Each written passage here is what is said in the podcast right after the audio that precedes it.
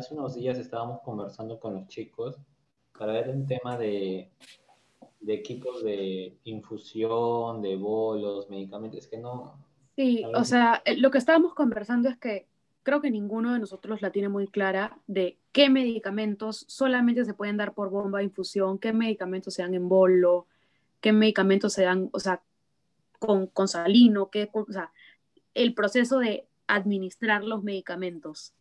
No sé si podríamos hacer un pequeño repasito de eso a la siguiente sesión. O... A ver, yo no soy de hacerle pasos así, ¿no? Porque se olvidan, se olvidan definitivamente, porque estamos juntando mucha información y la van a aprender de memoria. La mejor forma de aprender fármacos es con casos.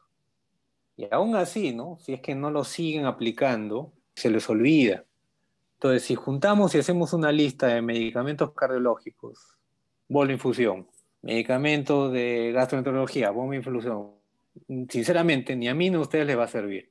Entonces, la mejor forma es, por ejemplo, en estos casos, estamos viendo medicamentos, furosemida, por bien bolo en infusión, alteplace, en bolo infusión.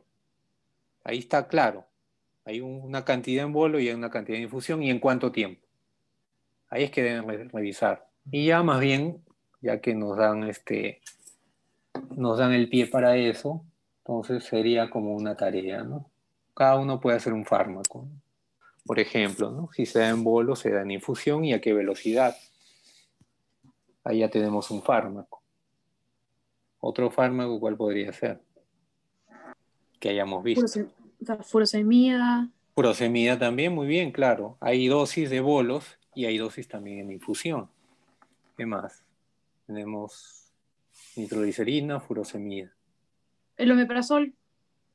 Omeprazol también, claro. Hay bolo y hay infusión. Entonces ya ahí sería un tercer fármaco, omeprazol, que es este uso frecuente. ¿no?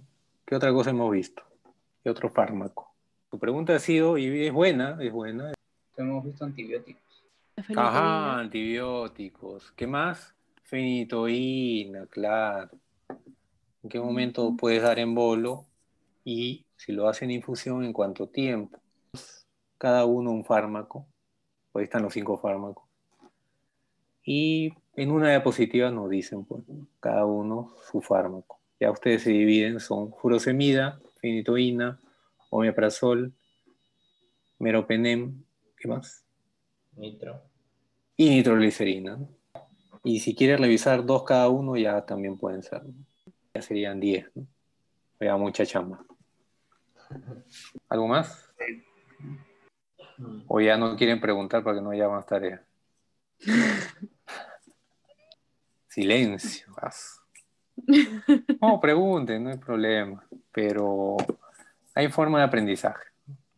Yo soy anti escuela antigua, ¿no? Que el profesor lo dice todo. Porque ya me ha pasado, ¿no?